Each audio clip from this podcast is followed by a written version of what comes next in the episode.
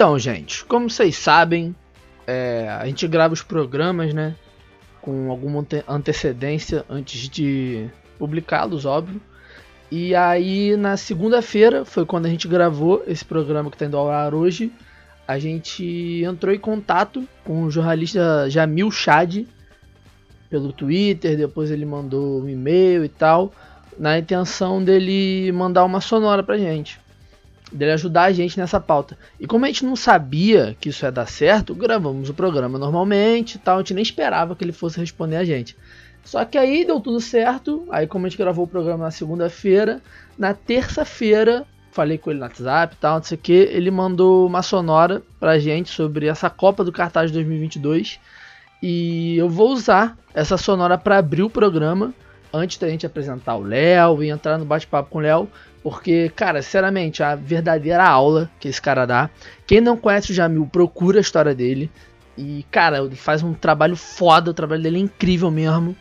E, assim, uma honra, uma honra, sacanagem, uma honra esse cara tá aqui no programa. Então, deliciem-se com a aula de Jamil Chad para abrir o nosso bate-papo sobre Qatar 2022.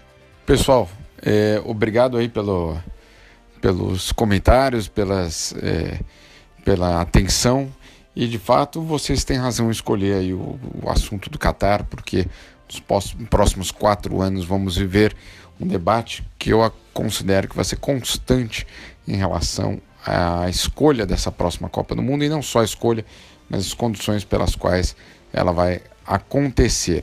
A decisão do Catar ela foi tomada em 2010 e é, muitos, inclusive até hoje na FIFA, julgam é, essa decisão como sendo a pior decisão da história da FIFA, por muitos aspectos, é, mas inclusive por conta da, da credibilidade da entidade. O que era a candidatura do Catar? Bom, a candidatura do Catar era, segundo as pessoas que fizeram a avaliação técnica, era a pior candidatura na época é, entre aquelas que concorriam para sediar 2022.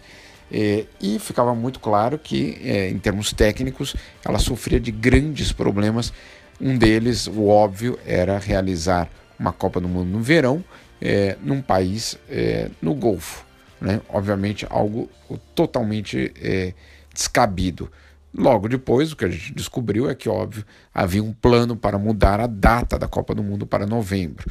É, o que se, por si só já seria uma fraude uma licitação. Ou seja, você abre uma licitação, você coloca alguns critérios é, e quem ganha depois muda os critérios. Então, por si só, isso já seria já poderia ser considerado como uma fraude né, é, é, numa licitação pública, que de fato é a escolha de uma Copa do Mundo, ela poderia, você poderia imaginar que ela segue é, alguns critérios parecidos a uma licitação de um governo.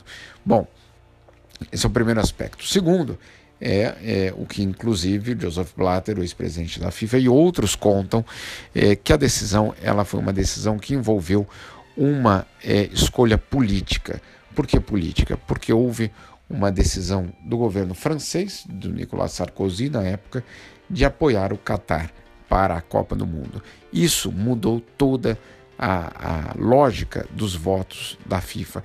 As, as, pessoas insistem, não, mas o voto da FIFA não tem nenhuma relação com o voto do governo daquele país, etc. Mentira, né? O voto da FIFA ele tem uma relação sim direta com o que acontece na relação entre os países. E aí, quando o Sarkozy decidiu que iria apoiar o emir do Catar, é, isso se refletiu imediatamente no voto de Michel Platini. Problema: Michel Platini não era apenas o voto da França, era o voto da UEFA, ele era o presidente da UEFA.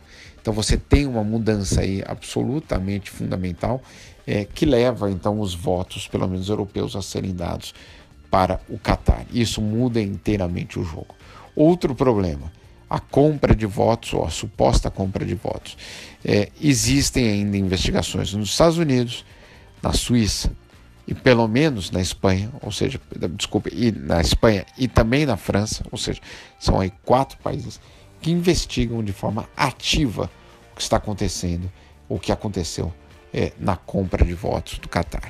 É, muitos é, alegam que isso é, de fato, foi o que gerou é, uma, um processo ainda maior nos Estados Unidos no que se refere ao, ao a busca aí pela, por, pelos cartolas do futebol, a prisão de muitos deles. Então, você tem de um lado um aspecto político muito é, forte e você tem de outro, a, pelo menos a suspeita muito, muito forte de compra de votos. Então você tem é, várias irregularidades acontecendo ao mesmo tempo. É, e para completar, eu me lembro muito bem na época, um e-mail vazado do Jerome Walker, que na época era o secretário-geral da FIFA, isso conta inclusive no meu livro, ele dizendo que é, o Qatar é, estava comprando a Copa do Mundo. Na verdade, ele, é um e-mail, num trecho de um e-mail que ele faz uma crítica. Ele diz: se eles acham que vão comprar X, era um outro, um outro aspecto, na verdade era a eleição na FIFA. Ele diz: se, se eles, o Qatar, acha que vai comprar a eleição na FIFA da mesma forma que comprou a Copa do Mundo, que eles estariam enganados. Ou seja, ele ali assumindo também esse aspecto ilegal. O problema, o problema maior de toda essa história agora é, obviamente, a questão é, dos contratos. É, o Gianni Infantino, atual presidente da FIFA, chegou dizendo que a crise estava superada, que com ele tudo ia ser diferente, etc. Mas na primeira primeira coletiva de imprensa que ele deu no dia seguinte à sua eleição, ele deixou claro que tem que olhar para o futuro e não para o passado e que, portanto, a Copa do Catar não teria nenhum motivo para não acontecer. Algo bastante grave, algo bastante é, comprometedor, inclusive, do seu projeto, vamos dizer assim, reformador. E aí você poderia perguntar, bom, mas por que disso? Por que tanto, tanto medo? É, não é medo, é mais uma questão financeira, né, da atual gestão, muito pragmática é, no pior sentido da palavra, pragmatismo, é, que você vê, por exemplo, é, que hoje 70% dos contratos do Catar, é, da, da Copa do Catar, já estão assinados. Para você cancelar 70% dos contratos da Copa do Mundo, isso geraria um impacto financeiro, multas, é, processos judiciais gigantescos, que, claro, poderiam afetar de uma forma muito séria a, as finanças da FIFA. Então você tem é, hoje uma Copa praticamente consolidada no Catar, você tem é, questões legais sendo basicamente consideradas como irrelevantes, o que é impressionante, né? porque afinal de contas é uma Copa do Mundo é bastante problemática, e você tem ao mesmo tempo uma direção da FIFA comprometida com o Qatar em seguir adiante com esse processo. Então, é, é, muita coisa vai acontecer de agora até 2022, certamente. É, eu, é, por algum momento, eu achei, inclusive nos últimos anos, que talvez essa Copa não aconteceria, é, mas é, fica cada vez mais claro que ela está consolidada porque ela atende a vários interesses. só não atende um interesse, que é o do futebol. Mas, como eu venho insistindo já há vários anos, na FIFA a prioridade não é o futebol. Então, se você tem, leva isso em consideração, se você leva em consideração é, essa realidade, não é de surpreender que em 2022, em novembro de 2022, estaremos todos escrevendo sobre os maravilhosos estádios que o Qatar construiu. Sem é, esquecer que isso tudo foi comprado é, que isso tudo foi é, manipulado politicamente e que esses mesmos estados foram construídos com mão de obra semi-escrava. Eu espero que tenha contribuído para o debate de vocês e, obviamente, fico à disposição. Boa sorte a todos, um abraço, até logo.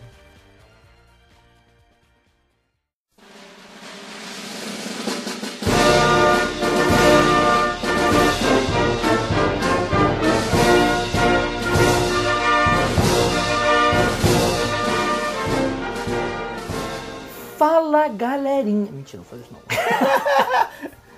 ah, deixa assim, ficou bom. Vai, vai cara, a gente tô cansado né, de você. Ninguém suporta mais esse início. Pode daí, vai. Então tá bom. Tá começando o 14 episódio do podcast 4231. Hoje o nosso tema vai ser Qatar 2022, a Copa das Arábia. E Como todos já, como todos já sabem, como aconteceu no último episódio, esse comecinho aqui a gente dá um parâmetro geral sobre os, os times brasileiros que estão em campo, tanto no Campeonato Brasileiro como em outras competições internacionais, como o meu querido amigo Rômulo me indicou gentilmente a fazer também. Então vamos lá, coisa bem rápida para não ficar extenso. É o famoso quadro Acabou de Acabar. Então vamos começar aqui com os jogos. Primeiramente, Ceará ganhou do Fluminense de 1 a 0 lá no estádio Presidente Vargas, no próprio Ceará. Gum está deitado até agora. e eu vou deixar aqui meus comentários sobre a Série B, Vitor, tudo bem? Tudo bem. Havaí CSA 0 a 0 O segundo jogo da 16 rodada do Brasileirão, o Vasco tomou uma piaçaba, uma varada de marmelo sem dó do Corinthians, 4 a 1 um jogo que não foi realizado no Rio de Janeiro, embora o mando tivesse sido Vasco, o jogo foi lá no Mané Garrincha, hat-trick do Angel Romero. O Vasco não sabe não tomar goleada, ele Não só sabe. perde de goleada. É, E o outro jogo da Série B, da sexta-feira, Paysandu e Figueirense, 2 a 0 pro Papão. Segundo jogo, o terceiro jogo né, da, da rodada, o segundo do domingo, Palmeiras 3 a 0 no Paraná. Jogo fácil, Palmeiras time, um time muito melhor que o do Paraná. Inclusive esse jogo foi muito maneiro, muito maneiro. Situação engraçada que o, que o estagiário do Paraná botou lá no Twitter mais um gol deles, que coisa, completamente debochado. Foi o ponto alto do Paraná no final de semana. Guarani 2, Brasil de Pelotas 1. Cruzeiro conseguiu perder para São Paulo. Não vou tecer comentários sobre esse jogo. São Paulo 2 a 0 em cima do Cruzeiro lá no Mineirão. São Bento 2, Atlético Goianiense 1. Atlético Paranaense, Cirino voltou com tudo. Já quero ele no Flamengo de novo. 4 e vitória. Prestes a realmente ser rebaixado esse ano. Até que não, mas está fazendo força. Eu li um tweet Zero. sensacional, Vitor, sobre isso. Fale. Vitória perde, demite Wagner Mancini, contrata Wagner Mancini e já pensa na próxima temporada em manter Wagner Mancini e demiti-lo depois. Vai, jogo da Série B. Juventus 0, Rogério Ceni 3. Boa. É, o jogo que adocicou, adocicou, que adoçou o meu domingo. Mengão 4, Sport 1, segue líder. Everton Ribeiro, melhor jogador desse campeonato. O maior verdão do país, Goiás 1 e o maior rubro-negro do país, Oeste 0. Para fechar a atuação carioca na rodada, Internacional 3, Fogão 0, lá no Beira Rio. O jogo dito que por um grande amigo meu, botafoguense, Gabriel Cruz, que o Inter não ganhou um jogo tão fácil nem na Série B no passado. É você, Igor. Eu sei, tava vendo de quem tinha sido o gol do, do Londrina, mas eu, eu ia chutar e ia acertar. CRB 1, Dagoberto pro Londrina 1 também. Boa. Chapecoense 1, Grêmio 1 lá na Arena Condá. O Grêmio completamente. O Grêmio, que na real, o que mais importante quando esse jogo foi o, o Renato Gaúcho falando que era muito fácil ganhar do esporte. Renato Gaúcho, meu filho, toma cuidado, hein? O Grêmio vai deitar no brasileiro. é, Criciúma 1, Vila Nova 0. Santos 0, América Mineiro 1, lá na Vila Belmiro. Como o Flamengo não ganha deste time do Santos, eu não sei. Cara, mas e o você- incrível desse jogo foi que o Santos deu 31 finalizações e o América apenas duas. É exatamente isso que eu ia falar, Vitor. Ou Que seja, o que sintonia. ganha futebol é eficiência. é a tática. É isso. Curitiba 0, Macaquinha de São Paulo 0 também. E para fechar a rodada, ainda não acabou de acabar, mas está já no meio do segundo tempo. Por enquanto, Bahia está ganhando do. Bahia está perdendo do Galo de 1 a 0 lá na Fonte Nova. E pode ser que vire, pode ser que tome mais 10 gols, não importa, mas por enquanto está perdendo. O time mais louco do Brasil, Boa Vista 3, São Paulo e Correia 1. Que isso, coisa linda. Boa Vista, mais conhecido. Não, Boa Vista não. Boa Esporte. bom esporte. É o time que con- contratou o goleiro Bruno. Ah, é verdade. É o time de maluco. E para manter, né? Classificação. Classificação brasileiro, Mengão em primeiro, 34 pontos, São Paulo em segundo com 32, Galo confirmando a vitória em terceiro com 29, empatado em pontos com o Inter, que também tem 29, mas o Galo tem um saldo de gols maior. E o Grêmio logo atrás com 27 pontos em quinto lugar. Sem segue o líder? Já falei. Já? Não sei. Mas já como o Igor pediu, segue, segue o líder não. Já tá chato falar segue o líder.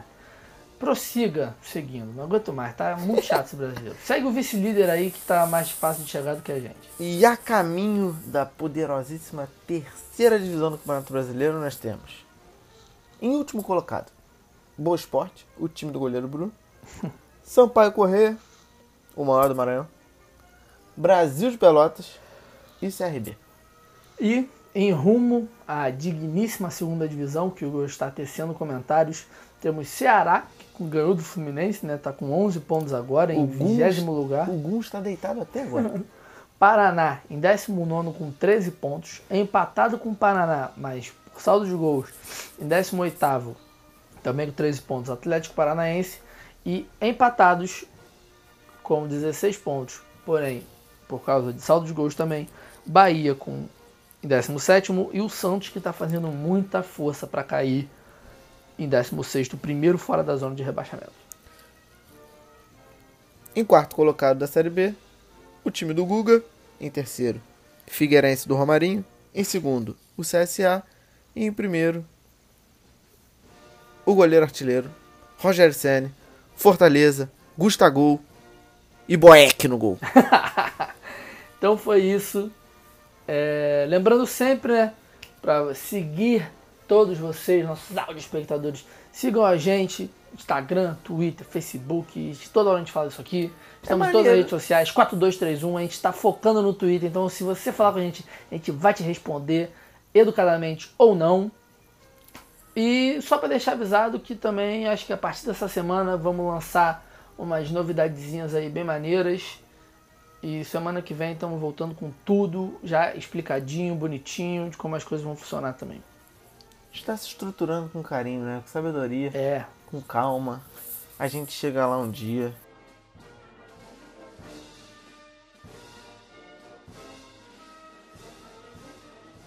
Então vamos que vamos. E comigo, como sempre, como acho que todo mundo já acostumou, Vitor Gama, do meu lado, Igão Roalho, não vou deixar ele se apresentar de novo, e uma presença muito mais que ilustre, o gênio da tática do futebol, Leonardo Miranda. Obrigado pelo convite, pessoal. Que isso, gênio é, é muito. Sou só mais um aí que, é, que fala sobre, sobre estratégia, sobre tática também, enfim, sobre todos esses assuntos que, que permeiam um jogo, que permeiam o futebol. E muito agradecido pelo convite para participar do podcast. E bora lá, bora falar um pouquinho de, de futebol. É, então, como a, como a Copa né, de 2022 está muito longe ainda para a gente falar sobre times, possíveis escalações, os times que vão chegar melhor, os times que vão chegar pior, a gente meio que vai se ater muito na, no como o Qatar foi escolhido para sediar essa Copa e porque também é recheado de novidades, né? Vai ser a primeira Copa no Oriente Médio. O Qatar é um país muito pequeno, é um país relativamente novo também. E o Igão fez um estudo incrível sobre. sobre... Ah, é, lembrando também né, que a gente usou de gancho para essa pauta uma, uma notícia que repercutiu muito ontem, no domingo, dia 29 de julho, que foi que um jornal inglês ele meio que estava comprovando né, que, que essa Copa foi comprada, que o Qatar meio que sabotou as outras sedes, as sedes dos Estados Unidos e da Austrália. E aí isso né, motivou a gente a falar sobre também. Já estava querendo trazer essa pauta na semana passada, só que aí quando veio esse boom, acho que foi uma, uma boa oportunidade, né, Igão? É, bom, semana passada, pra quem lembra, a gente fez uma enquete lá no Instagram e foi acirradíssima a votação se a gente falava sobre o caso dos imigrantes ou falava sobre a Copa. Então achei que seria pouco justo com aqueles que votaram pra gente falar sobre Copa de 2022 se a gente deixasse esse tema de lado, né? Então, e acabou que ocasionalmente no domingo, né, estourou esse Essa reportagem. essa, essa reportagem que foi do Sunday Times, na Inglaterra. é, falando sobre essa possibilidade de sabotagem, né? De, que eles estavam é, querendo destruir os rivais. E a, a, gente vai falar aqui, vai é, dissecar ainda mais sobre o lance da compra de votos e tal. Mas agora, de fato, foi esse lance de sabotar os outros rivais. Que. Bom, vamos lá então? Vai que é tua. Quanto mais o tempo passa, mais controversa fica a escolha pelo Qatar como sede de Copa 2022. Como se não bastassem as denúncias de trabalho escravo, de exploração de mão de obra de imigrantes, de possível corrupção no processo de votação, o fato do ministro do esporte do país não garantir que homossexuais serão bem-vindos durante a competição, a cidade sede da próxima Copa do Mundo se envolveu em mais uma polêmica: sabotar a candidatura do, dos rivais de eleição. Bom, é, foi isso mesmo que o Vitor falou. O jornal Sunday Times revelou no domingo que o Qatar possivelmente quebrou alguma essa regra da FIFA. É, um delator enviou um e-mail para o jornal com os documentos que mostram a, a contratação de uma empresa de relações públicas, de ex-agente da CIA, para manchar a candidatura de outros concorrentes, especialmente os Estados Unidos e a Austrália. Bom, o Qatar, para quem não lembra, venceu a disputa contra Estados Unidos, Austrália, Coreia do Sul e Japão, que tentavam mais uma vez é, realizar uma Copa do Mundo. Essas eleições foram em 2010. É, lembrando também que durante essa eleição do Qatar foi a mesma eleição da Rússia. Sim. Que foi o caso que deu o FIFA Gate, que rodou o Joseph Blatter, o Jerome Valk, é, uma galera aí que... O Ávila da Trafic, o José Maria Marim. É, e a estratégia... A estratégia dos caras era contratar pessoas influentes, os blogueirinhos da vida, uhum. o pessoal da mídia dos países rivais, para se posicionarem contra o evento. Que feio isso que, que o Qatar fez, eu li sobre isso, e é, é difícil pensar alguma coisa que a FIFA faça que não esteja envolvida com política.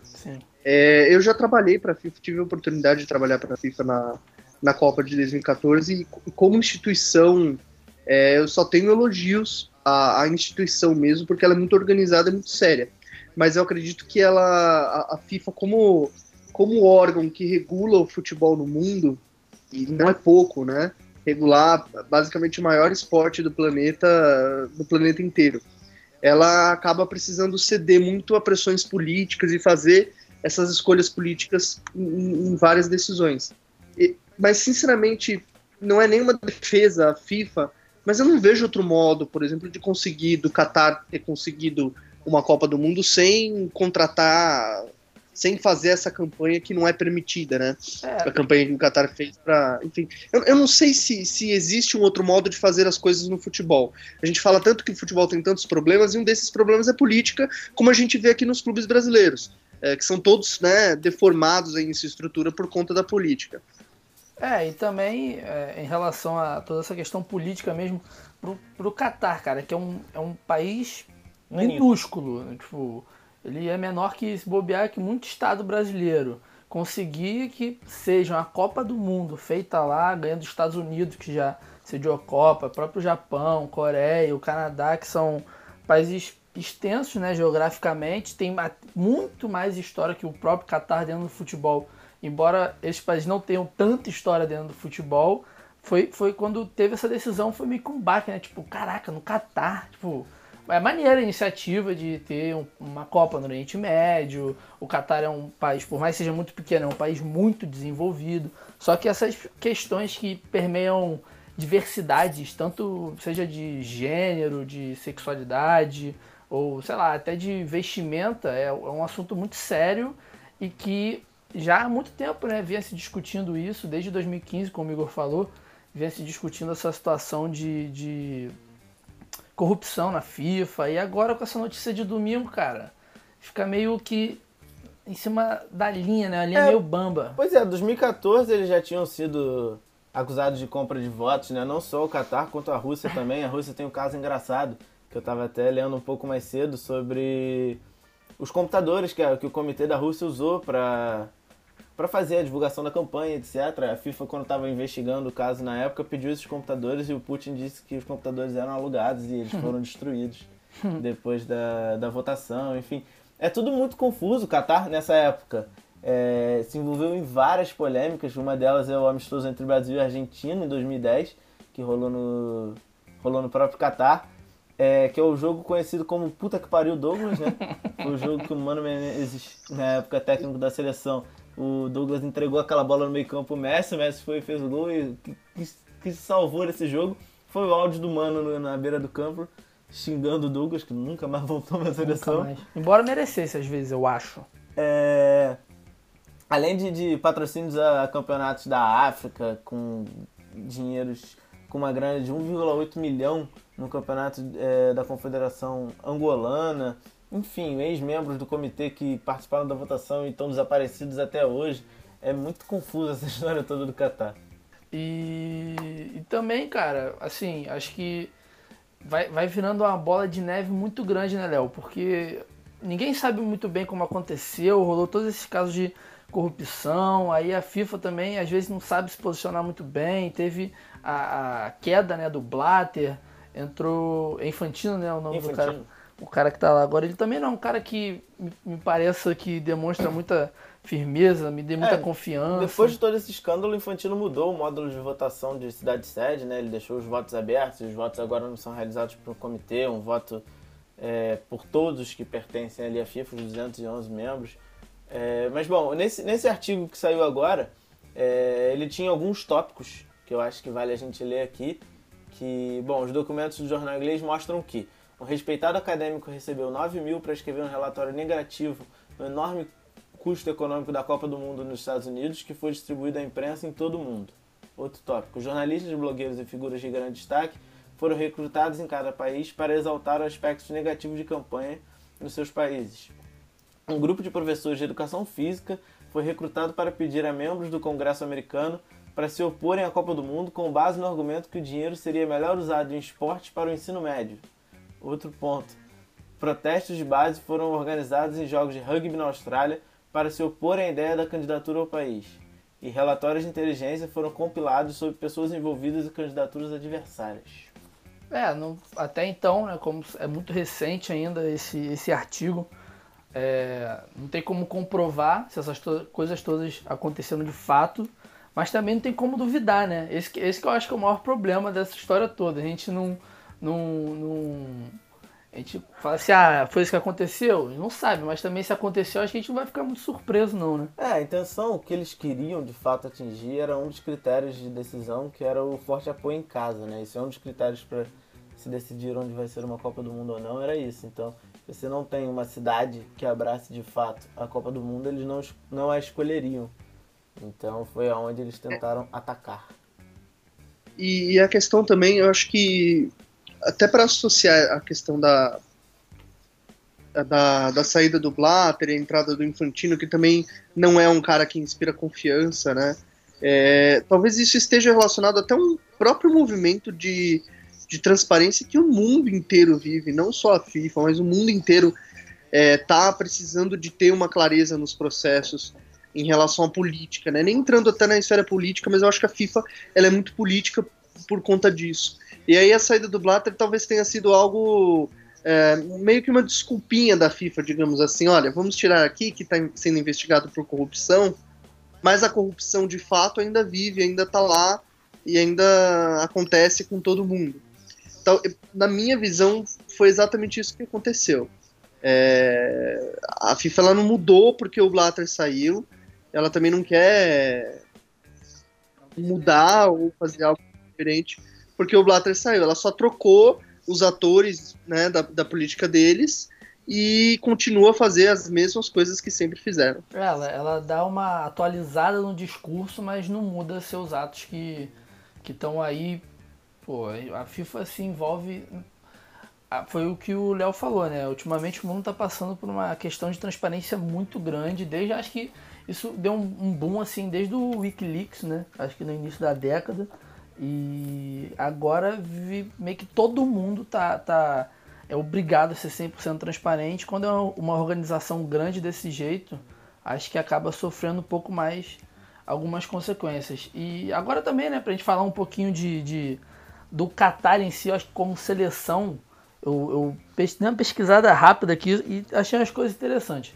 O Qatar é o ocupa o lugar de. É o 98 país no ranking da FIFA, entre acho que são quase 200 países. Tá no top 100, cara. É, tá no top tá no 100. top 100 eles estão bem. É, dá, dá- enfim. É, eles. E também um- um- uma discussão que ocorre muito é sobre o fato dos jogadores naturalizados no Catar, né? Recentemente, a seleção de handball ela foi vice-campeã mundial recheada apenas de jogadores contratados que não eram do Catar. E até mesmo as eliminatórias para essa Copa do, do Mundo na Rússia tinha acho que cerca de 13 a 14 naturalizados. Porém, nos últimos amistosos que ocorreram em março desse ano, do, do time que foi convocado, apenas três eram naturalizados. Tinha um egípcio, um jogador provindo das ilhas de Cabo Verde e um francês. O resto dos jogadores eram todos catares. Então, assim, eu vi muita gente discutindo essa situação do, da compra, que a FIFA poderia mudar as leis, as regras dela de naturalização e tal, mas eu acho que o Qatar não tá muito preocupado não, né? Não, tem bons jogadores, né? De, de renome brasileiro. A gente até bolou um quadro daqui a pouco pra brincar com o Léo sobre os possíveis, os possíveis novos Mário Fernandes do Catar. Que... Mas vai, continua que eu não vou dar nenhum spoiler.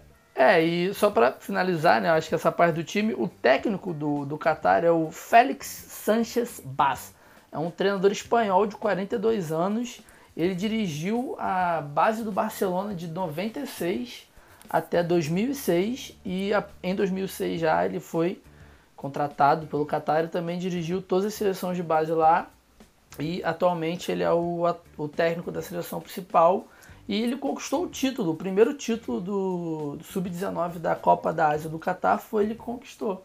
Então assim, a gente falou muito do Lopetegui, que conhecia a base espanhola, Não, e trabalhava bem com, com os jogadores. O cara, o Félix também conhece muito bem a base Catarigão. É, mas vai fazer igual o Lopetegui. Vai nem conseguir chegar na Copa do Mundo.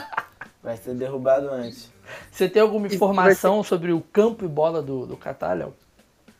Então, é, é interessante porque o Qatar ele pode ser todo envolto aí, né? Numa política super estranha, mas dentro, dentro de campo até agora ele tá fazendo tudo, digamos que certinho, né? Uhum. Não existe certo ou errado no futebol, Sim. mas ele tá fazendo tudo conforme manda o roteiro. Contratou um técnico espanhol para revitalizar o futebol, é um cara que tem um grande conhecimento de Barcelona, porque o Barcelona é o futebol que melhor prepara o jogador em si, sem entrar em, em- em forma de jogo, se joga bem, se joga mal, mas o Barcelona ele melhora o jogador. Então a, a ideia é justamente dar, um, dar uma base aí pro, fu- pro futebol catariano. Não sei se é assim se fala. É, é, que sim, fala. sim. Ah, mas basicamente é isso. Ah, então, ah, o que a gente pode esperar é um time que sofra para passar de fase. Nossa, mas a muito. Enfim, a Rússia mostrou pra gente que tudo é possível. Ah, mas... Eu não, né, eu não sei se, se o Qatar, o Qatar, claro, tem muito menos qualidade do que do que o futebol russo, né? O futebol russo já foi semifinalista de uma Eurocopa, a União Soviética já foi é, ve- vencedora de Eurocopa. Então a Rússia não era um, não era um país para se descartar. Já o Qatar é, um- é uma seleção sem tradição alguma no futebol. Ah, vai ser a primeira Copa, né? Sim, sim. Então, primeira Copa deles, igual a África do Sul, que também foi a primeira Copa, se não me engano, em 2010. Então, vai ser uma missão bem difícil, mas tudo é possível.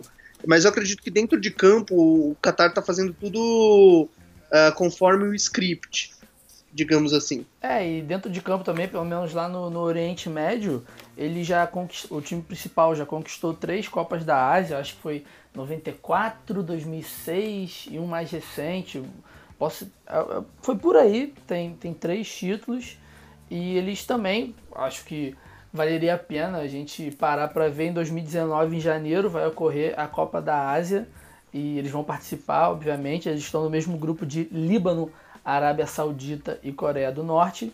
E a, uma coisa que é incrível no Catar é que cinco jogadores brasileiros já atuaram pela seleção do Catar e todos eles, acho que só um né, é o menos conhecido, só que dessa lista temos Emerson Sheik, Rodrigo Tabata, aquele que jogou no Santos, não foi? Rodrigo Tabata. Tabata, que jogou no Santos, não é? Sim?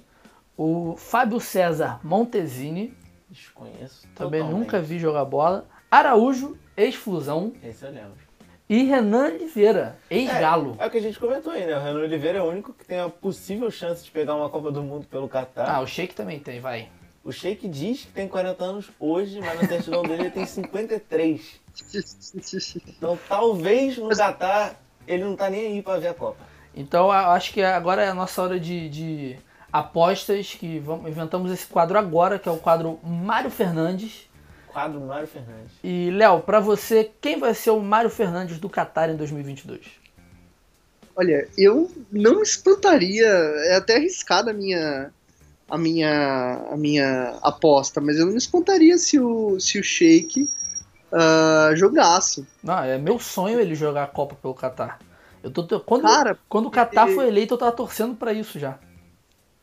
Sério, é porque assim, eu não, não me espanto. Ele jogou as eliminatórias pra Copa do Mundo de 2010, né? Sim. Sheik que diz que tem 39 anos, 40 esse ano, né? Ah, então ele completa, ele completa 44 na Copa, acho que é 43 na Copa, acho que é meio difícil, né? Ah, acho que ele dá pra ele pegar 10, ficar ali, jogar um joguinho já eliminado. Ó, o Rodrigo Tabata tava jogando até pouco É, o tempo. Rodrigo Tabata participou das eliminatórias. Ele estreou na seleção nessas últimas eliminatórias da Copa. O Rodrigo Tabata que surgiu no futebol antes de Emerson Sheik, então isso me Exatamente. muito. Mas, cara, assim, parando pra pensar, qualquer jogador que não atuou pela seleção principal ainda no jogo oficial aqui do Brasil, cara, ou de qualquer outro país, tá disponível aí pra ir pro Catar fazer uma, ter uma aventura. Sim, é, não, a gente brinca, mas foi justamente o que aconteceu com o próprio Mário Fernandes, né? É. O Mário Fernandes jogou amistoso e teve um jogo oficial que ele se negou, que foi durante o Mano, durante a época do Mano, a gente conversou isso, e aí ele disse não, porque Ele provavelmente... disse que não tava preparado pra Sim. jogar na seleção brasileira. Então, é como a gente falou brincando, mas nada impede de um É. Paquetá Vinicius Óbvio. Júnior querer jogar Ah, pelo Eu Catar. não duvido, não. Não, o próprio Diego Costa, né? Ele foi. Ele chegou a jogar um amistoso pelo Brasil, mas também não jogou nenhum jogo oficial. E aí foi pra Espanha e se fez lá, titular lá. Então, mas seria maneiro. Pelo menos acho que o Sheik ou até mesmo o Rodrigo Tabata seria, seriam nomes interessantes de se ver na Copa do Mundo com quase 50 anos. Seria, seria bem interessante mesmo, até pela representatividade do futebol brasileiro.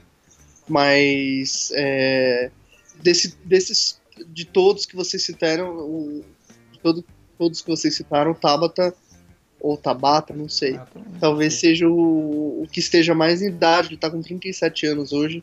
E, e respeito, é RT10. Não é Rodrigo Tabata, é RT10. Então, imagina ele com a camisa 10 do, do Qatar na Copa do Qatar. Seria uma vitória muito grande pro, pro futebol brasileiro raiz, né? E pro, e pro torcedor Santista, né?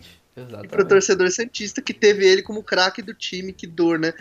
V- vamos compadecer com os Santistas. Que dor ter Rodrigo Tabata como craque, com todo respeito É, ao eu- jogador. cara, eu claro. lembro dele, eu lembro dele só em álbum de figurinha lá e Campeonato Brasileiro 2005, 2006. Sim, camisa umbro do Santos. É. Mas agora falando sério desses nomes mesmo, o Renan Oliveira, né, o que É, tá o Renan Oliveira jogou nas seleções de base do Brasil, ele vinha bem no Atlético Mineiro e eu É, ele rodou Goiás, foi Sim. um monte de time emprestado. Só que ele tá, ele tá novo, ele tá com 28 anos. É, ele vai 29 chegar lá anos. com 30 e pouco. É, acho que.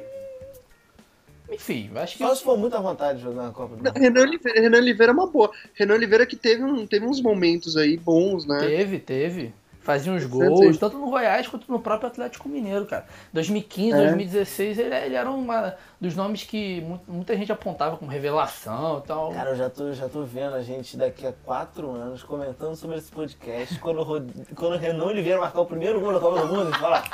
Eu já sabia, há quatro anos busca lá, atrás. busca lá. Pode procurar. Quando tinha um tal de podcast que as pessoas falavam, a gente falou do Renan. É isso mesmo. E então fechado, né, o nosso quadro surpresa e, e enfim, rápido sobre, o- sobre os possíveis brasileiros na Copa. Acho que eu vou dar uma, uma- um parâmetro geral assim de como o Catar, o que o Catar é. O Catar é um país no Oriente Médio, ele é uma península que faz fronteira, posso dizer uma fronteira terrestre com a Arábia Saudita e por mar ele é quase coladinho, muito próximo do Bahrein também. A língua oficial lá é o árabe, a segunda língua é o inglês, a religião predominantemente que é, é, vai ser, acho que é um assunto que vão voltar muito, né, sempre até essa Copa começar, até durante a Copa, porque lá a própria política, ela é muito baseada na, na religião. A religião lá predominante é o Islã sunita. A maioria dos cidadãos, dos cidadãos pertence ao movimento salafista do Islã sunita e 5% dos seguidores são do Islã xiita. E, como eu acabei de dizer, a própria política do Catar, como nas outras nações islâmicas, não reconhece o Estado de Israel. E Israel é uma possível candidata a se classificar para a Copa, porque né, tá sempre aí disputando as, as eliminatórias. E isso volta a um papo que a gente teve no grupo B, que era o grupo do Irã, quando a gente comentou de dois jogadores iranianos que quase foram suspensos, quase foram excluídos da Copa pela Federação do Irã quando disputaram um jogo contra um time de Israel lá na Grécia. Então, assim, acho que seria uma, uma situação que envolveria muito mais coisa do que uma simples classificação, caso Israel se classificasse para essa Copa, né? É, você, você citou muito bem a, a religião, a religião do Catar. E é, como você disse, um fato que vai ser discutido muito durante a Copa do Mundo. Vão ter vários centrais da Copa, como Fernando Gentis, Caio Ribeiros, etc., conversando sobre isso. Mas eu tenho duas declarações do ministro do esporte catariano, que são justamente sobre dois temas que perguntaram pra gente lá no Instagram, que é a questão da homossexualidade durante a Copa na Copa do Mundo, porque no Catar o homossexual é visto como um criminoso, é ilegal ser homossexual no Catar, e sobre a venda de bebidas alcoólicas, que também é um problema. Bom, eu vou ler essas duas declarações do ministro que ele diz sobre a questão dos homossexuais. Não queremos criar a impressão de que não nos importamos com nossa tradição e nossos valores éticos. Estamos estudando todas essas questões. Podemos adaptar, ser criativos, para que as pessoas venham e desfrutem dos jogos sem perder a essência da nossa cultura e respeitando a preferência das pessoas que venham para cá. Acho que tem muito o que podemos fazer. Algo a dizer, Vitor? Cara, assim. Eu acho que tem uma forma muito fácil dele fazer isso. E muito criativa. tipo, Deixa as pessoas se beijar na é, rua. É isso. Não, toda a questão do, questão do álcool, eu acho que, cara, dá pra ser discutido assim. Dá pra, cara, sabe? porque na época. É uma droga, de aqui, qualquer forma. Aqui no Brasil tinha a lei dos estádios lá que não permitia. É. Mas aí é. veio a, a, a, Copa do Mundo com o Budweiser e. Ó, Graças a Deus. Amém. Só que, cara, a questão do, do, dos homossexuais serem vistos como criminosos e render até pena de morte, que, que solução criativa é essa que ele vai ter? Tipo, não sei. Cara, é, no mundo ideal, né? Mundo que não existe, talvez não sei se vai existir um dia, lidar com, com, com homossexuais seria o mesmo do que lidar com héteros, Exatamente. porque são pessoas Exatamente. de carne e osso, enfim. Hum. Eu não vejo muita diferença. Seria muito legal se a gente não tivesse mais nenhum tipo de preconceito ou diferenciação é, por conta da orientação sexual de alguém, que é uma coisa tão pequena, tão irrisória. Mas enfim, como a gente ainda vive numa sociedade que dá um peso muito grande a isso, é, assim como se dá é, que é ridículo e tosco e enfim se dá peso à cor de pele, por exemplo, é, eu não, é muito difícil para mim entender como as pessoas focam tanto nisso, porque isso, enfim.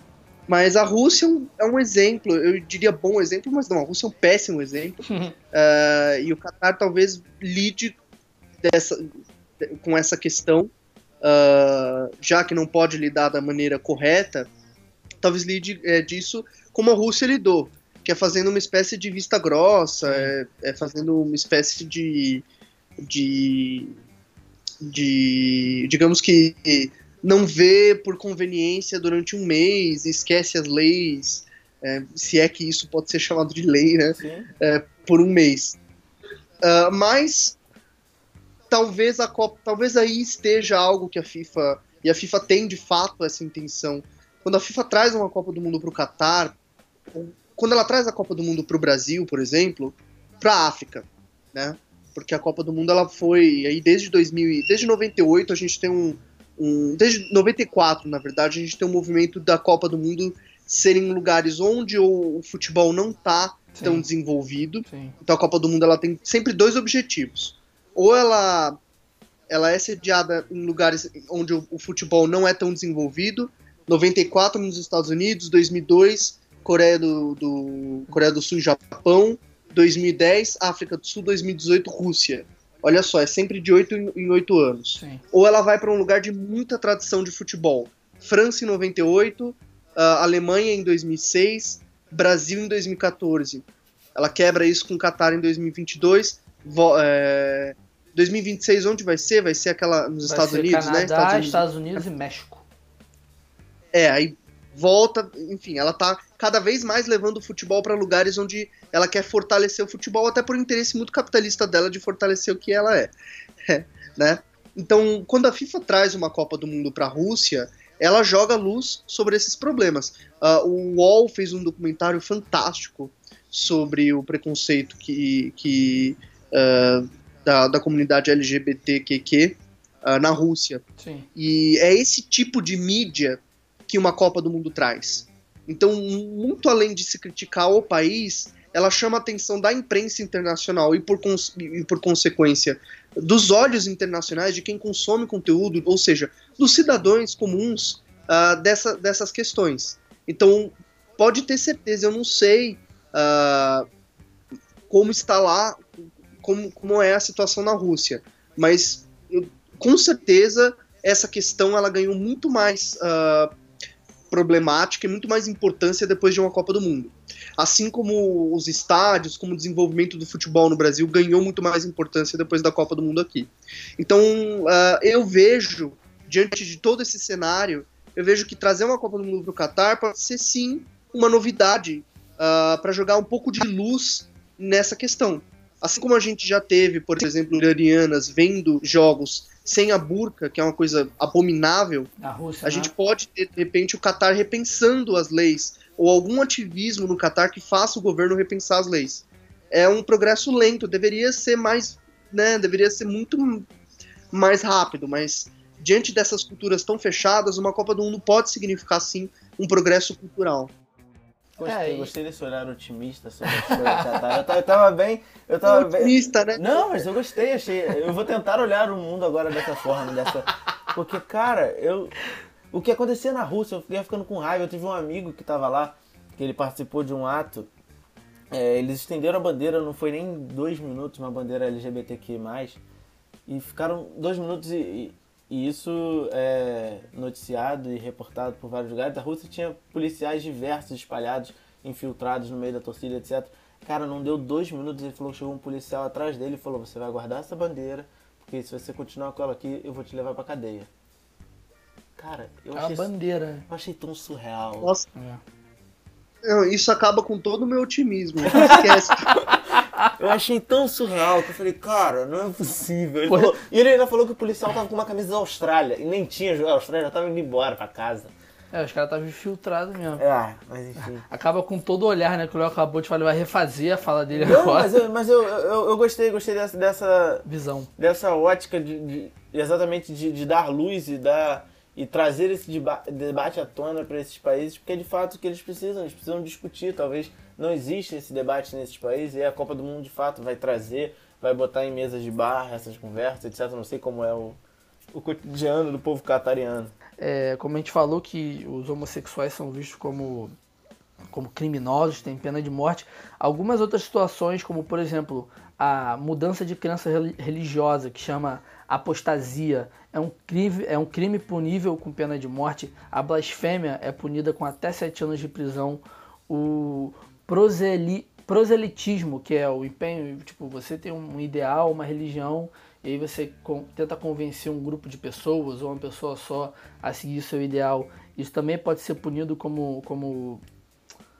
em até 10 anos de prisão. Então, assim, é, é muito complicado nesses grandes eventos. Mas é, é exatamente o que o Léo falou. Se não tivesse a Copa do Catar, Ninguém a gente isso. nunca ia estar debatendo sobre esse tipo de ponto. Exatamente. É, é uma, mas assim, o, a, o ato de debater e até isso ser mudado lá dentro, porque eles levam o, o foi o que eu disse no início do, do programa, eles a, a, a, política lá funciona como se fosse direito penal e o Alcorão, direito islâmico, como eles chamam. Então é uma situação muito complicada de, de ter esses debates e, e essa própria situação de álcool, eu já vi, acho que o ministro do esporte falando que nas fanzones vai ser liberado. nas fanzones vai ser liberado. Sim, é. Sobre o álcool, só para deixar bem claro, é, a venda de álcool só é permitida dentro de determinados hotéis em Doha, com apresentação do passaporte, e alguns moradores com tipo de licença especial também podem comprar bebidas em lojas do governo. É, e assim, a grosso modo falando, quem é muçulmano, quem é proibido. Eles, eles até abrem algumas exceções para turista e alguns expatriados também, só que é uma situação muito complicada, né, cara, de, de Pô, a Copa do Mundo. Copa do Mundo a gente sabe que é oba-oba. E que o maior patrocinador da Copa do Mundo é a cerveja. É, exatamente. Aí vai fazer como? Com a Copa lá. É. E. Léo, fazer, quer fazer uma pergunta assim, mais sobre a área que você domina. Você já viu algum jogo do Catar? Nunca vi. Espero ver em 2022. Cara. Espero ver vários em 2022. Mas nunca vi um jogo do Catar, nunca vi um jogo no Catar. É, claro, né? Vou ter que ver, que vai ser uma tarefa bem ingrata. uh, uh, porque imagino que eles não, não pratiquem aí um futebol muito atraente. Uh, mas, é, como eu falei, a, a, expectativa é que o Qatar sofra para passar de fase, mas a gente nunca sabe. Mas dentro do roteiro eu já tinha lido isso, que o Qatar tem um trabalho mais fixo, até, até pelos times lá contratarem brasileiros sim, sim. e ter, terem ricos, né? Isso já, isso já ajuda no desenvolvimento do futebol local. É, ajuda bastante. Também puxando um, um pouco mais assim, é, a gente acabou apresentando, o Léo ele escreve né, para o Painel Tático, que é um, um blog sobre tática, né? No Globo Esporte. E como é que se deu isso, Léo? Tipo, onde, como você chegou a, a, ter esse blog? Como você se interessou a estudar mais tática, a estudar mais desempenho do, do dos jogadores além do, do, placar, se o time fez golaço, se o time deu caneta? Como é que foi isso? Eu, eu, eu acredito que o grande, o grande. Eu sou um torcedor, claro, não, não vou falar meu clube, porque senão vocês vão me xingar. mas. Tô brincando. É, mas eu, eu sou um torcedor como qualquer outro, vou no estádio, vibro pelo meu time. Mas eu comecei a gostar de futebol mesmo muito tarde. Comecei a gostar de futebol com 15, 16 anos. Antes eu não gostava, eu não tinha aquele, aquela paixão. E aí quando eu comecei a gostar, por eu já estar um pouquinho mais velho, uh, acompanhando meu avô nos jogos, eu começava a me perguntar, mas poxa, por que, que um time ganhou super bem num jogo e depois foi super mal? Uhum que acontece? O que, que acontece? O que, que faz esses caras irem bem, depois irem mal, depois ganhar constantemente e depois não ganharem, sabe? Uhum. Então eu começava a me perguntar isso. Essa, me, essa pergunta me levou a, a, a desenvolver, desenvolver essa curiosidade, esse estudo sobre não só tática, mas sobre como funciona o jogo de futebol em si. Porque eu acho que o torcedor ele, ele tem uma visão muito passional sobre sim, o que acontece. Sim. E, e, essa curiosidade me fez ter uma visão mais racional. É, claro, futebol não é só racional, mas come, comecei a ter essa visão. E aí, como eu sou jornalista de formação, é, comecei a escrever sobre isso num blog pessoal mesmo, uh, mais para treinar a escrita, não tinha pretensão de entrar num veículo, Sim. nem nada do tipo. E também não tinha pretensão de ser repórter, porque sempre trabalhei em outra área. Uh, até que veio o convite do Globo Esporte, eles viram alguns textos, gostaram, e aí me convidaram para ter uma coluna lá. Isso foi há cinco anos e meio. Então já faz aí um, bom tempo que a coluna Bastante, tem, é um crescimento que eu nunca esperei. Uh, já duas Copas do Mundo que eu cubro, uh, agora vou nos jogos como imprensa, entrevisto, tenho um trabalho mais salientado aí, até extrapolando o Globo Esporte, cobri a Copa do Mundo para a revista Época, e tantos outros veículos que eu uh, eventualmente escrevo. Então foi, foi algo. Uh, não surgiu exatamente do acaso, mas foi uma conjunção de fatores de estar no momento certo, na hora certa. E aí acabei sempre estudando, buscando aperfeiçoamento. Fiz um curso da CBF, fiz um curso da Universidade, Universidade do Futebol. Vou fazer a licença agora de treinadores da CBF, para sempre trazer algo atualizado, algo dentro. É, algo uma produção de conteúdo muito, muito que converse mesmo com o leitor. É um assunto muito legal uh, e que todo mundo pode dominar, todo mundo pode saber, não é de outro mundo.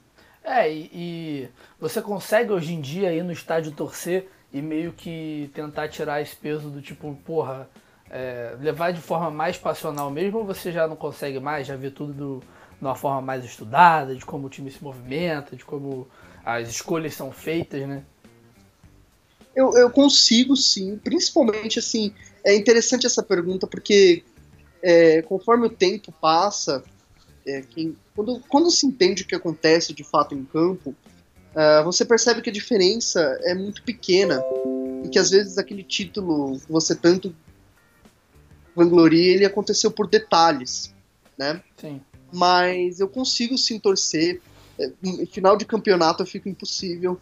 Em clássico também não, me, não olhe para mim, porque é, não dá. E todo jornalista torce. É óbvio. Eu acompanhei, todo jornalista torce. Eu acompanhei final de campeonato esse ano. Uh, Libertadores, final de campeonato. É, é sempre assim disputa de pênalti, então, meu Deus não, do é céu. Impossível, não tem como. Mas, não tem como. mas eu consigo torcer, sim. Eu espero sempre conseguir torcer. Acho que é, é, torcer o que faz o futebol ser futebol. Seria muito chato se o torcedor fosse no estádio e aplaudisse uma troca de passe. Ninguém aplaude troca de passe. Isso é da cultura e quem analisa tem que respeitar isso. A gente aplaude gol, jogadas de efeito, times que times que são, não que joguem bem, mas que são competitivos. Essa é a cultura do torcedor ao, ao redor do mundo. E é parte da análise entender essa cultura. Uh, então não adianta um time trocar N passes e não fazer o gol. Acho que essa é uma visão já bem difundida. É, e consigo torcer sim. A, a, paixão pelo meu time, a paixão por. Eu gosto mais de futebol do que meu time. Então, se um rival faz um bom jogo, eu vou gostar de assistir. Eu não tenho essa rivalidade chata. Vitor Só no grupo Vitor é Flamengo, independente de qualquer coisa, qualquer coisa acontecer, é Flamengo e qualquer coisa é Flamengo. Não, assim, eu, eu tenho. Eu gosto também muito de futebol e tal, não sei o que. Eu consigo ver as coisas de uma forma mais sensata. Mas, meu irmão, é Flamengo não dá, velho. Não dá. Aí eu me dou esse tempo e falo assim, ah, quer saber? Foda-se, tô nem esse time jogou bem, esse time jogou mal. Pô, o jogo contra o São Paulo, cara, eu ainda não engoli esse jogo contra o São Paulo no Maracanã. E... Mas também ontem, para aproveitar, 4 a 1 coisa linda, maravilhosa. E, e outra coisa também, para mais uma pergunta que me veio à cabeça, quando você faz esses cursos de tática, de análise de desempenho, curso da CBF, você faz pensando somente no conteúdo que você produz ou também, sei lá, você faz isso. São quantos cursos da CBF para fazer? Acho que você faz um curso, você tem que ter, sei lá, quantas horas de acompanhando um técnico para virar treinador. Sim, sim. Uh, o curso que eu fiz, que foi de análise de, de, desempenho, a gente tinha uma atividade prática que era feita no dia, uma análise de um time que jogava na, naquele dia, uh, mas também tinha. eram várias palestras teóricas, então tinha uma atividade inicial para medir o seu nível de conhecimento e se você estava apto a fazer esse curso. Depois, se você passava nessa prova, aí você fazia de fato o curso, onde eram várias palestras e atividades durante quatro dias, cinco dias, se não me engano, e depois uma atividade prática. A licença C da CBF é uma semana de cursos, uma semana inteira de cursos. Depois tem 30 horas obrigatórias de estágio em algum clube. Sim. Pode ser tanto escolinha de futebol, Sim. como qualquer uh, qualquer outro clube que você tenha interesse. Uhum. Uh, então eu já estou buscando quem, quem, quem me. Por favor, se alguém estiver ouvindo esse podcast, eu estarei fazendo estágio no final do ano. Se você quiser convidar o Leonardo para fazer estágio Nossa, com você. Convide, por favor. e, então já estou procurando clubes aí, técnicos interessados que eu fique com eles 30 horas, me aguentar durante 30 horas, para dar o para dar o certificado. Uh, mas eu, eu, faço isso pensando em, em, em tornar os textos melhores, uh, com mais conteúdo, mas faço também pensando na minha, na minha, no meu desenvolvimento. Eu não tenho pretensão de ser técnico, é, nem pretensão de ser auxiliar técnico, porque eu considero uma carreira muito difícil, tem que mudar muito de cidade, enfim, eu gosto de é, de estabelecer raiz, apesar de já ter morado em alguns lugares, eu gosto de estabelecer raiz gosto do lugar onde eu vivo etc. E acho que é muito instável, na verdade, né? O futebol ele é muito instável. E eu não gosto tanto dessa instabilidade, assim. Uh, é uma... E também todas as pessoas que, que, trabalham com futebol são muito guerreiras, porque ganham muito pouco. Uh, mas enfim. Mas eu não tenho pretensão de trabalhar com futebol em si. Eu, eu gosto mais da, da área de jornalismo, da área de estar de fora, analisando o que está dentro. E aí, para analisar o que está dentro, é preciso olhar de dentro. Óbvio. Por isso que eu faço que, Quem é do meio tem que estar tá no meio, né? Quem é do meio tem que estar tá no meio, é exatamente isso. Mas muito. Uh, é, para você analisar se um time jogou bem ou mal, você tem que ter o olhar do técnico. Traduzir o olhar do técnico para o torcedor, que vê sempre o técnico como um inimigo, como alguém que não deveria estar tá lá, como um burro, né? Porque é assim que a gente foi educado. É, não é culpa óbvio, nossa. Óbvio. Fomos educados assim. O técnico é o cara que toma as decisões erradas e o torcedor tá sempre certo. Nem sempre é verdade isso. É. E, e é meu papel traduzir isso pro torcedor. Como traduzir isso é o que os cursos vão me ajudar. É, e essa questão do técnico são, são duas coisas que, se, que acho que são as coisas mais discutidas, pelo menos atualmente, que é se os técnicos, esse é, Vanderlei Luxemburgo, é, Cuca, Filipão, se existe essa história de técnico defasado, que eu acho uma besteira. O próprio Renato Gaúcho, quando voltou pro Grêmio, ah, Renato Gaúcho ficou um ano sem fazer nada. Ah, Renato Gaúcho ficou na praia, meu irmão. Toma aí, a Copa do Brasil e Libertadores nas costas pro cara, o melhor futebol. E, mas você acha, Léo, que, que tipo, foi o que você falou, a gente foi criado, né, a ver o, o, o treinador como um cara que não sabe o que tá fazendo, mas, cara, de, querendo ou não, é aquela velha história. O cara não tá ali pra chutar a bola. Ele não faz gol, ele não toma o gol. Entendeu? O time que tá em campo que toma o gol, mas. Você acha que realmente tem, tem como um técnico ficar defasado e mesmo assim tá num Flamengo, Palmeiras, Grêmio da vida? Eu acho que essa é uma questão muito legal, muito legal mesmo.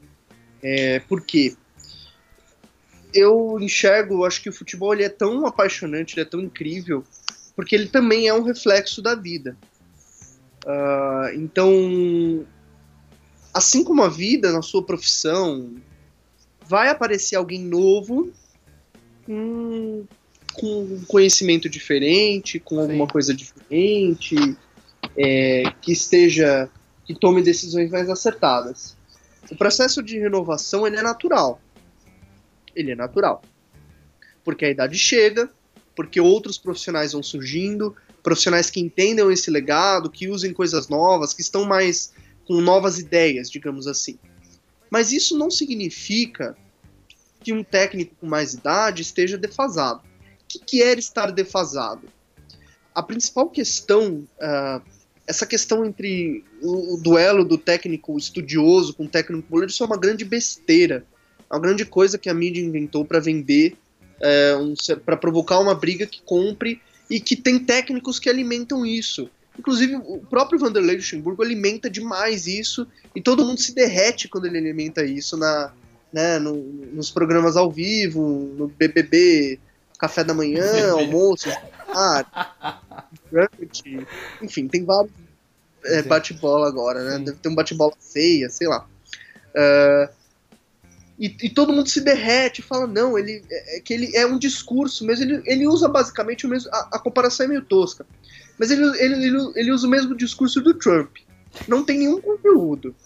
Só tem um discurso de imposição que as pessoas gostam. É, eu que trouxe isso, eu que fiz aquilo, eu sou vanguarda. É, eu, eu, eu, eu, eu, é. Mas eu quero saber. E aí, tá, ok. O que, que é ser moderno? O que, que é ser antigo? A principal questão né, nessa principal questão é que o futebol ele é feito de uma, uma conjunção de coisas. Assim como o ambiente de trabalho de quem está ouvindo, de vocês e, e meu também, existe um processo de gestão de pessoas. Motivar pessoas, principalmente num futebol que tem jogo a cada é, quarta e domingo. Se eu fosse jogador e ganhasse 200 mil por mês, dinheiro, salário não é salvo-conduto para o jogador estar tá desmotivado. É, Jogar com 15 de Piracicaba num calor de 35 graus num jogo que não vai valer nada é, é, é, bem desmotivante. Jogar contra o bom sucesso num gramado super Sim. ruim. Então o técnico ele precisa ser um gestor de pessoas, ele precisa ser um agregador de talentos, porque um agregador de, profiss de profissões, de conjunto, porque ele tem um auxiliar técnico, um preparador físico, Uh, e aí ele precisa ouvir o que o preparador físico fala, o que o auxiliar técnico fala, etc, etc. E ele também precisa ser o pensador do jogo. Como que esse time vai jogar? Como que o elenco uh, pode jogar? Como que tal jogador encaixa em tal ideia? Ele precisa vender essa ideia para o elenco. Então, é muito complexo para falar que tal cara tá atualizado, tal cara tá defasado. O que houve de fato? Houve uma mudança na forma de treinamento. É, hoje, aqueles coletivos que os técnicos davam não são, não são mais tão efetivos como os coletivos que. como os treinos de hoje, que são mais integrados, mais intensos, como o Tite deu na Copa do Mundo, sim, por exemplo. Sim. Então, e, e, o próprio mercado não perdoa. Então, o Oswaldo de Oliveira, por exemplo, na passagem dele no Corinthians, na passagem dele no Flamengo também em 2015, no Corinthians em 2016 e aí recentemente no Atlético Mineiro, é, ele de fato angariou muitas críticas por essa forma de treinamento. Então, o principal, a, principal defasagem dos técnicos mais velhos para os técnicos mais novos é a forma de treinamento. O que não impede que vários técnicos consigam se atualizar nisso. Sim. Talvez o principal exemplo seja o Abel Braga, porque ele é muito atualizado em forma de treinamento, em método de treinamento. E outros técnicos, como o próprio Luiz Felipe Scolari, que agora volta para o Palmeiras, são muito inteligentes e perspicazes de entender que a parceria com o auxiliar pode ser muito benéfica. O Abel Braga tinha a parceria com o Dair Hellman no Inter. O, eu, não, eu não sei quem no Fluminense, mas Uh, ele tinha a parceria, uh, o, o Luiz Felipe Scolari tem a parceria com o Paulo Turra, Sim. que é um ex-jogador que Sim. fez os cursos da CBF, etc. E é isso que talvez falte ao nosso amigo Luxemburgo. Tem é entender que ele pode ele. Ter alguém ali com ele para atacar esse setor que ele não tá tão, que ele não acredita tanto, porque até o próprio jogador ele não aceita mais aquele longo coletivo. Sim. Então eu, eu não acho que tem técnico defasado ou não. Eu acho que tem técnico com métodos e métodos de treinamento. E acredito que os, o técnico, quando ele é inteligente, isso não depende de ser bom ou ruim, depende dele ser um ser humano inteligente. Uh, ele entende que ele vai se beneficiar da modernidade, que ele não precisa criar uma guerra contra o que é novo, ele não precisa criar uma guerra, uma guerra contra o que o que está dado, o que já é já é algo que se provou eficaz que ele pode usar isso para melhorar a própria carreira dele. É, então penso que um clube como o Fluminense que vai pegar um Abel Braga para fazer um trabalho de inovação após um péssimo 2016 pode ser muito bom, pode ser muito benéfico. De que um Grêmio que pega um, um Renato Gaúcho para dar um, um, um, certo comando que faltava com o Roger também pode ser muito benéfico. A questão é de, de, de discernimento e entender uh, dessa dessa questão do treino, que talvez seja a, o, o que pega de fato. É, e, e essa questão às vezes serve tanto para quando o time tem sucesso, quando o time tem um insucesso. Então, por exemplo, não é porque o Abel Braga estava tendo um ano ruim agora com o Fluminense em 2018 que ele era um péssimo treinador, que seus treinos eram ruins, que ele não sabia montar o time. Ou que, sei lá, o qual o exemplo mais próximo que eu posso dar? O Tite na Copa do Mundo, o Brasil não vinha jogando bem, não fez nenhum jogo de, oh, meu Deus, essa é a seleção brasileira que não fez os jogos que havia feito na, na, nas eliminatórias.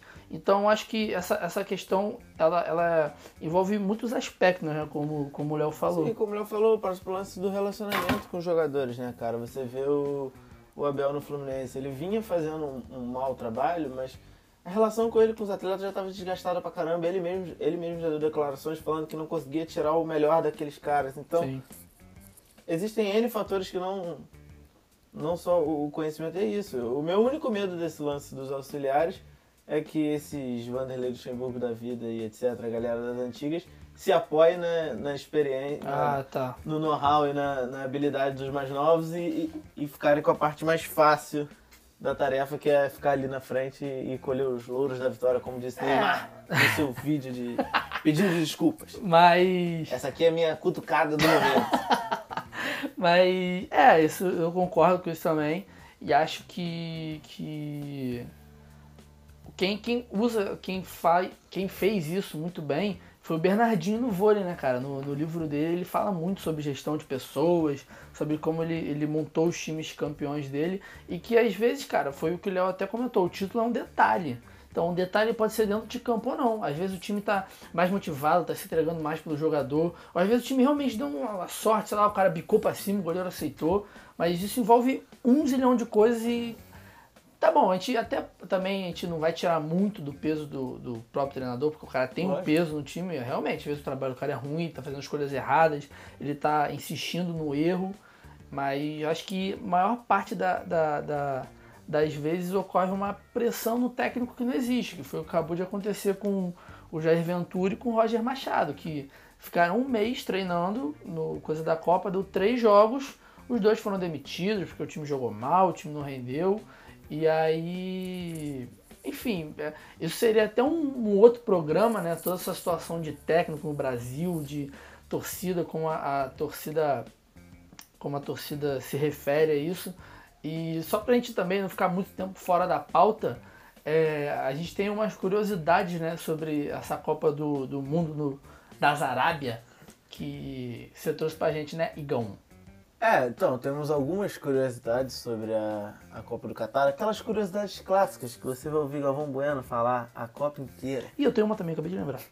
Que, bom, uma das, das que já está sendo citada e muita gente já sabe é que é uma cidade. Está sendo construída uma cidade especialmente para a Copa do Mundo. A cidade que está vindo do zero, que era só areia. Sim. Que quem está ali no financiamento é o mesmo shake do PSG, que é o mesmo shake que está lá a família desse sheik está no Catar há anos e governa Então o Neymar vai para a Copa. É, e essa cidade vai ter o custo de 1,73 bilhões de reais. É, só ir para ele ele tem no espirro. É. Ele espirrou, tem 103 bilhões. É, sobrou da contratação do Neymar. aí ele vai construir uma cidade. É... Vai ser a menor Copa de todos os tempos. Que é... o Qatar tem o tamanho mais ou menos de Manaus, mas você já citou aqui. É, uma curiosidade que eu achei interessantíssimo, cara, que por ser uma cidade muito pequena, ela vai ter estádios muito próximos e mais ingressos do que habitantes na sim, cidade. Sim. Mas teve uma matéria recente do Esporte Espetacular, Globo Esporte, não me lembro, que o Renato Peters ele percorreu durante 18 minutos e três passou estádios. por três estádios. Tá pra é... andando então, né? Ele foi de carro, né? Se Sim, foi de uma andadinha, você vai andando. É, de, de, um estádio pro outro ele demorou 4 minutos. Então, quer dizer, ah, suave. Dá pra ir andando, dá pra assistir mais de um jogo no mesmo dia. Coisa linda. E também uma, uma que eu lembrei que é também uma curiosidade completamente relevante, é que vai ser a 22 edição da Copa do Mundo no ano de 2022. Olha que coisa incrível. O que, que isso significa? O que, que os astros têm a dizer sobre isso? Também, só para só pra finalizar né, esse assunto, acho que uma coisa muito boa que a Copa traz também, de, de edição em edição, são todos os tipos de inovação, né? principalmente na nossa área de comunicação. Acho que em coisa de câmera, de jeito de se ver, jeito de transmitir, de como faz, isso aqui.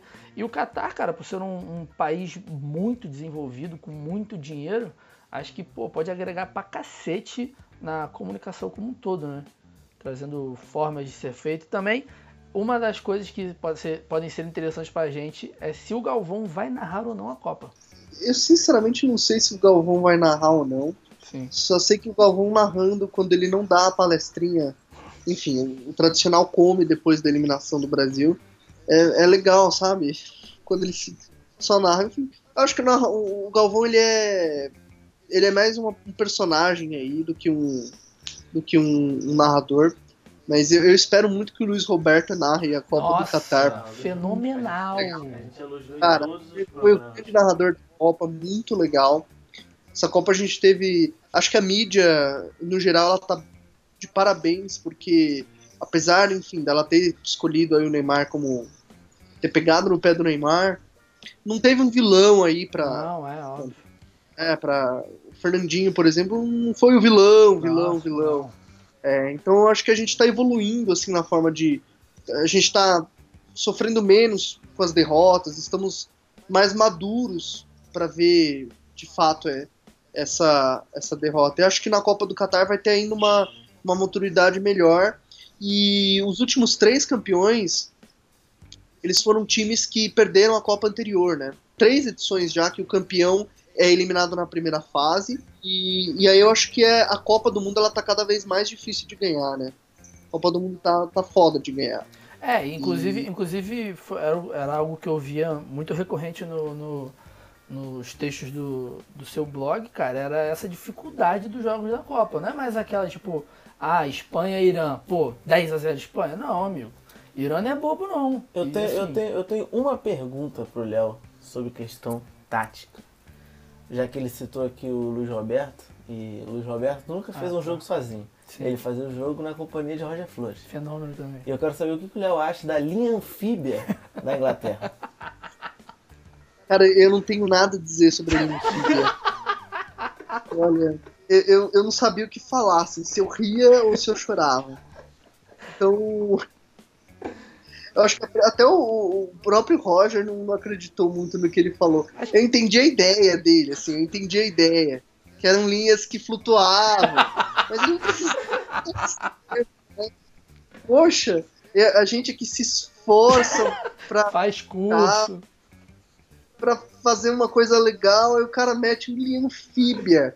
Mas uma. E aí depois eu levo a culpa no Twitter que não, vocês são péssimos vocês são isso, esses, esses prancheteiros. Meu Deus do céu. Mas na, na hora eu tive vontade de, de me esconder debaixo da mesa e ficar.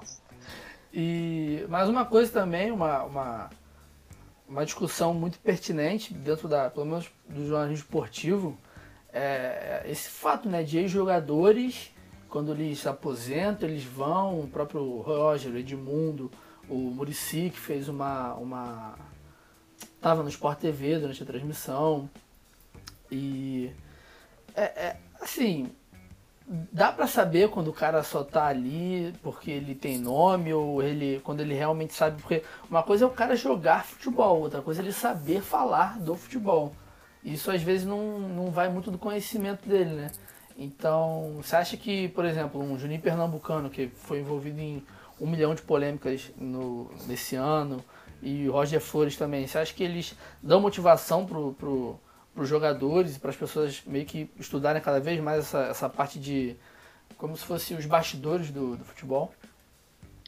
Cara, eu acho que são. Eu acho que são duas questões bem interessantes, assim. Uh, primeiro que eu não queria nem individualizar se é o Murici, se é o é, Roger. Dei, dei como exemplo porque são os caras que é. estão aí. O próprio grafite Sabe... na Copa. É, o próprio grafite na Copa, porque assim, se essas pessoas estão lá, é porque alguém que tem poder sobre esse programa decidiu por elas estarem lá. Sim. Então, na verdade, não é nenhuma questão do, do de ex-jogador ou de ex-técnico, mas é uma questão dos editores mesmo. E os editores, eles, eles atendem a uma demanda por uma pressão por mídia, por resultado. Se um Murici Ramalho, e a gente sabe como o Murici Ramalho explica o jogo, não é uma forma muito complexa, Sim. né? Não, não, não, questiono a qualidade, não quero questionar a qualidade de ninguém. Sim. Mas eu quero questionar de fato a, a, o poder de comunicação. É, o poder de comunicação de um Murici Ramalho é muito menor do que o poder de comunicação de um jornalista. Sim. Até porque são profissões diferentes. O Murici era um técnico, um baita técnico. Uhum. Uh, então, mas o editor ele atende a uma demanda de comunicação e o Sport TV vai ser mais visto quando o Murici está lá falando do que quando o Leonardo Miranda tá falando com a minha carinha de bebê, ninguém vai me respeitar. né? E também você não foi, você também não foi tricampeão brasileiro seguido, né? É, tricampeão ganhou, ganhou, ganhou o quê? É, exatamente. Chupou laranja no vestiário com o quê? Então é uma questão muito de mídia. Eu não, eu não acho que é nem futebol, acho que é, é o jornalismo mesmo. É natural, sempre foi assim, na verdade. É super natural. E é aquela questão, para quem não jogou, para quem não tá, é, é difícil demais, assim, a gente mata três leões a cada dia. É difícil demais as pessoas entenderem que, olha, não, nós não estamos contra os técnicos velhos, pelo contrário, que não, que isso aqui não é invencionice, que na verdade é uma forma de somar, de acrescentar. O que eu acho que sai de positivo nessa Copa é que o interesse por esse assunto aumentou bastante. E se hoje eu estou num podcast, num podcast, se hoje o blog é conhecido, é porque existe uma demanda para entender sobre isso. E também existe um conhecimento de que talvez eu seja ainda muito novo para comentar um jogo. É um passo na carreira muito importante. Eu não posso atropelar aí a, a atropelar os o, o, andar da carruagem, né? Uh, mas eu, eu, eu acho que, com todo respeito ao Muricy, ao Roger, de fato, a, a o poder de comunicação deles não é tão bom, não é tão claro. O Roger, por exemplo, eu acho ele um baita apresentador. Ele, quando ele apresentava Troca de Passos ou outros programas assim, ele é um baita apresentador, ele, ele sabe muito bem, ele tem técnicas de, de apresentar assim muito bem. Uh, assim como o Luiz Roberto é um baita narrador, e às vezes quando, quando ele comenta um jogo ele não é tão bom. Sim. É a questão de explorar o potencial de cada um, Sim. entender o que cada um faz de melhor. Mas é uma, é uma demanda muito midiática. E é uma coisa que vai levar uns anos ainda. É, vai levar muito tempo ainda para as pessoas entenderem que, olha, que alguém desconhecido pode comentar sobre futebol, pode não ser um nicho, pode ser uma coisa que saia de uma coluna, de uma coluna e vá para o site principal. Uh, mas é tempo e, e, a gente tem que fazer o nosso melhor a cada dia e deixar que, que as outras pessoas leiam e gostem. É, porque como a gente comentou no começo do programa, o futebol é aquela coisa muito passional, né? Então, às vezes, o, time do cara não vai bem, e por mais que ele concorde com você, talvez ele, ele não aceite aquilo da. Tipo, pô, realmente, meu time jogou mal por causa disso e disso, mas eu quero nem saber, pô, que meu time ganhe, não importa se é o Maurício falando, se é o Papa falando, ou se é o Léo Miranda falando. E acho que uma outra coisa, só para fechar essa, essa, essa, essas perguntas, é, você falou, cara, que o interesse sobre esse tema, ele cresceu muito durante a Copa. Você não acha que cresceu muito em função dessa toda a situação do falso 9 que a gente viu com Gabriel Jesus, que todo jogo não. Desde antes um pouco da Copa, que todo mundo ficava criticando o Guerreiro no Flamengo, porque ele não, não fazia gol, mas ele era bom taticamente. Futebol brasileiro só tem um verdadeiro 9. Ângelo Romero.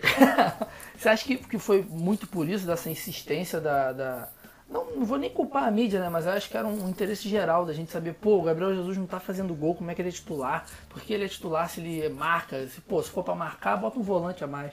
Você acha que foi muito por isso também? Com certeza, com certeza, cara. O campo, a maior verdade sempre tá no campo. Sempre. Quer ver se um treinador é desatualizado ou não? Vê o time dele. Vê o time do Luxemburgo, vê o, time, o esporte do Luxemburgo, o último trabalho dele, analisa. Vê como jogava ver se o Luxemburgo que ele fala no, na mesa tática lá do YouTube dele condiz com que, com que o campo fala. Sim. A maior verdade que existe no futebol é o campo. O interesse por esse assunto com certeza aumentou, porque o que a Copa do Mundo mostrou foi um futebol extremamente tático. O que a Copa do Mundo mostra é a falência de um sistema em que só se explica o jogo por condições emocionais.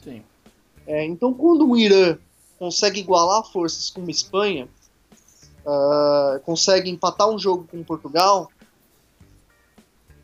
a explicação de que ah, basta talento, ah, o técnico tem que arrumar aí o talento, não, é só improvisação, basta ter cara bom, esse discurso cai por terra, porque não foi o que a Copa do Mundo mostrou. E a Copa do Mundo ela é muito forte. A Copa do Mundo é o maior evento esportivo.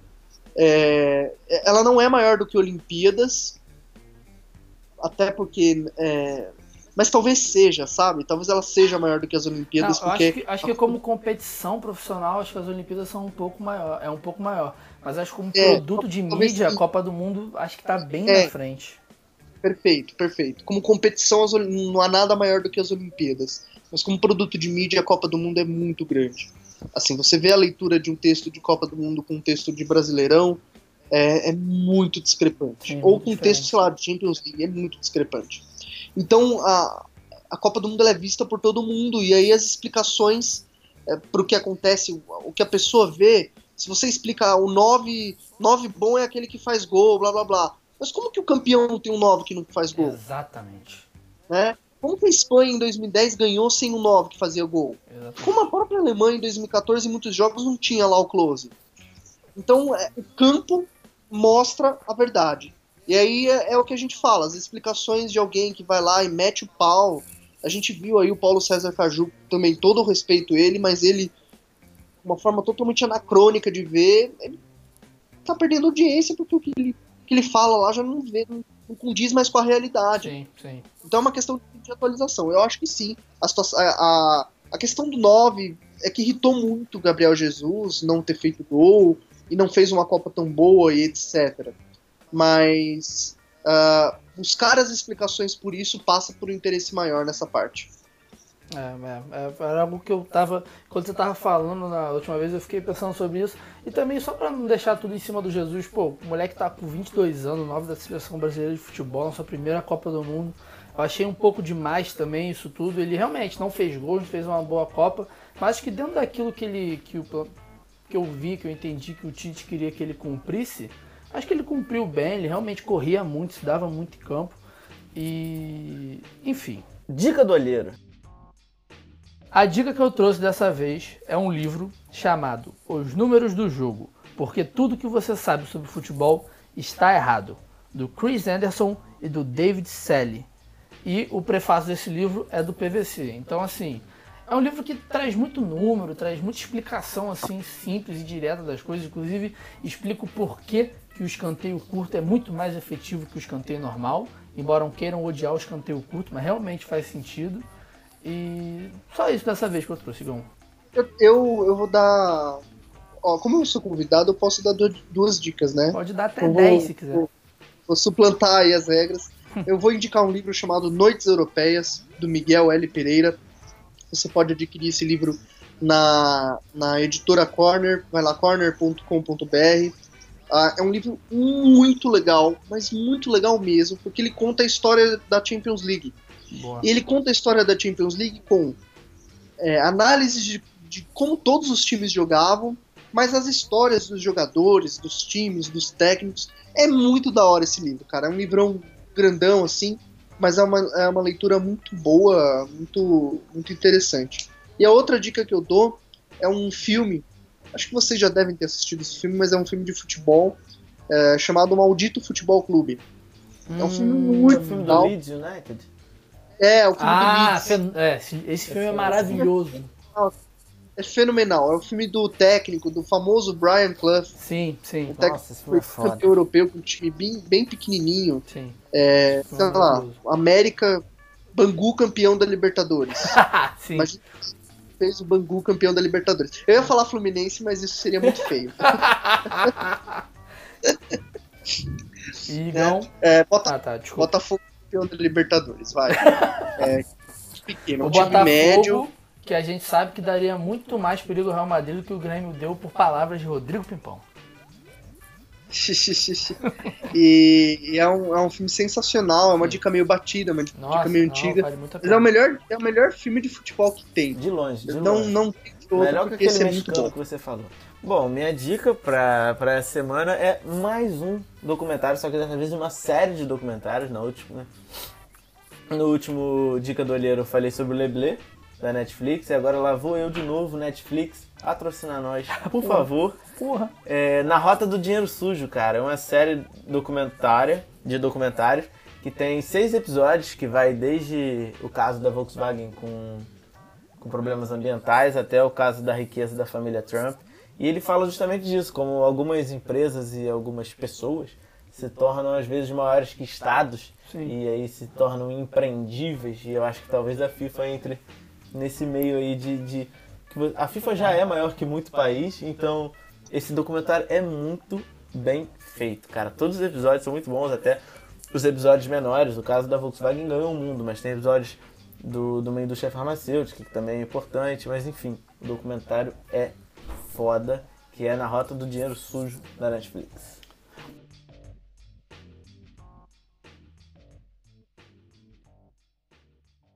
E como a gente fez né, no último episódio, como a gente vai fazer sempre todos os episódios, sempre antes da gente gravar, a gente vai abrir no nosso Instagram para as pessoas mandarem perguntas em relação à pauta, tudo aquilo que elas querem saber.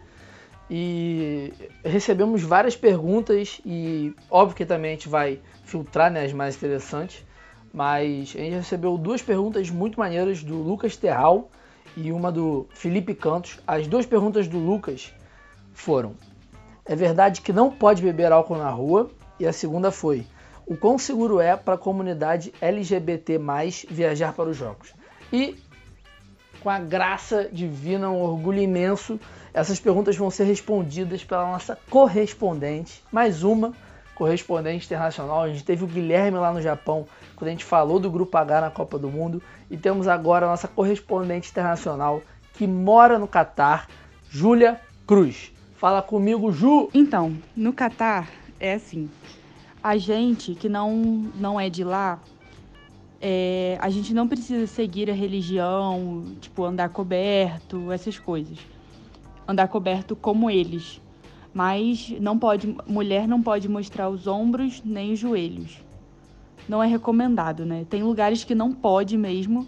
E tem lugares, assim, que você até pode ir, tipo, na rua, assim, lugares abertos, né? Só que não é bem visto, sabe? E um policial, um guardinha pode chegar e, tipo, meio que te dar um, uma bronca ou uma multa, sei lá. Beber na rua não pode, até porque não tem nenhum lugar que vende, tem só um depósito, assim, que tem é, lá no Catar, em Doha, né, que vende bebida alcoólica e coisa de porco, mas é só para quem tem uma autorização, tem, tipo, acho que eles têm, tipo, uma carteirinha então, tipo, não é qualquer pessoa que pode ir lá comprar. No mercado, assim, normal não vende e você só vai achar isso em bar e restaurante de hotel e noitada, que são os únicos lugares que a gente pode beber. Em relação aos ao LGBTQ+, assim, é proibido. É proibido, eles não aceitam e tal pela religião deles, pela cultura deles. Mas de assim, de estrangeiro, dos estrangeiros que estão lá. É engraçado porque os catares, os homens, eles pegam os caras, eles ficam rondando as acomodações de homem, que o que acontece muito assim é muito visível pra gente quando a gente sai assim, vai para bar, noitada, é, mulher catari não pode ir, muçulmana, né, não pode ir. Mas os caras vão. E aí ele, o que eles fazem é, eles querem pagar bebida pra gente, eles compram, eles falam assim: ah, o que, que você quer beber?